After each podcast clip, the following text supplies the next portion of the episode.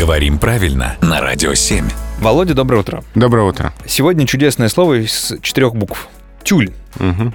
Представим, что я тюль купил, Мгм. открыл упаковку и читаю инструкцию. И пытаюсь понять, что вообще со всем этим делать. Давай. Род, значение, способ применения. Как хочешь.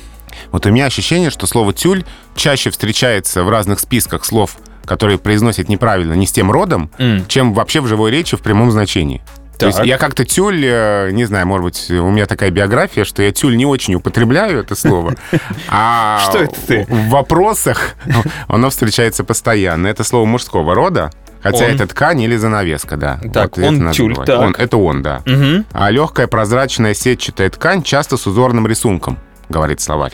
Или занавески из такой ткани. Возможно, у тебя просто окна без тюля. Ну, там что-то висит. Но я это называю занавеской. Может быть, это и есть тюль, э, но в моем сознании это живет как занавеска. Ты э, придешь сегодня домой, присмотрись. Может, это на самом деле тюль. Может быть, там написано где-нибудь мелким шрифтом наоборот. Да, скорее всего, по-шведски. А как употреблять? Ну, ве- вешать. Хорошо, что не внутрь. Спасибо, Володя.